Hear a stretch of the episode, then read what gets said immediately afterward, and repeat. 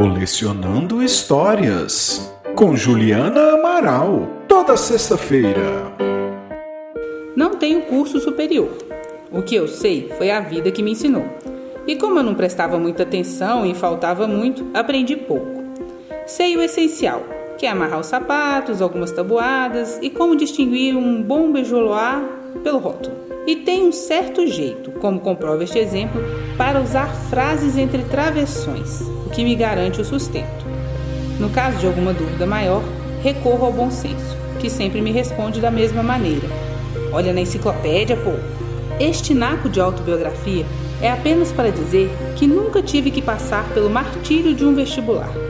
É uma experiência que jamais vou ter, com a dor do parto. Mas isto não impede que todos os anos por esta época eu sofra com o padecimento de amigos que se submetem à terrível prova ou até de estranhos que vejo pelos jornais, chegando um minuto atrasados, tendo insolações e tonturas, roendo metade do lápis durante o exame, e no fim, olhando para o infinito com aquele ar de sobrevivente da marcha da morte de Baton. Enfim, os flagelados do unificado. Só lhes posso oferecer a minha simpatia, como oferecia uma conhecida nossa que este ano esteve no inferno.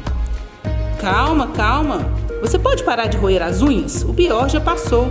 Não consigo. Vou levar duas semanas para me acalmar. Bom, então roa as suas próprias unhas. Essas são as minhas. Ah, desculpe, foi terrível. A incerteza, as noites sem sono.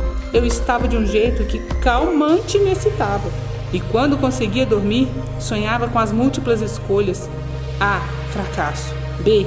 Vexame. C. Desilusão. E acordava gritando: Nenhuma destas, nenhuma destas, nenhuma destas foi horrível. Só não compreendo porque você inventou de fazer vestibular a essa altura da vida. Mas quem é que fez vestibular? Foi meu filho.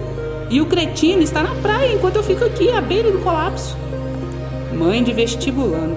Os casos mais dolorosos. O inconsciente do filho às vezes nem tá. Diz pra coroa que cravou a coluna do meio e em tudo e está matematicamente garantido e ela ali, desdobrando fila por fila o gabarito. Não haveria um jeito mais humano de fazer a seleção para as universidades? Por exemplo, largar todos os candidatos no ponto mais remoto da floresta amazônica e os que voltassem à civilização estariam automaticamente classificados? Afinal, o Brasil precisa de desbravadores.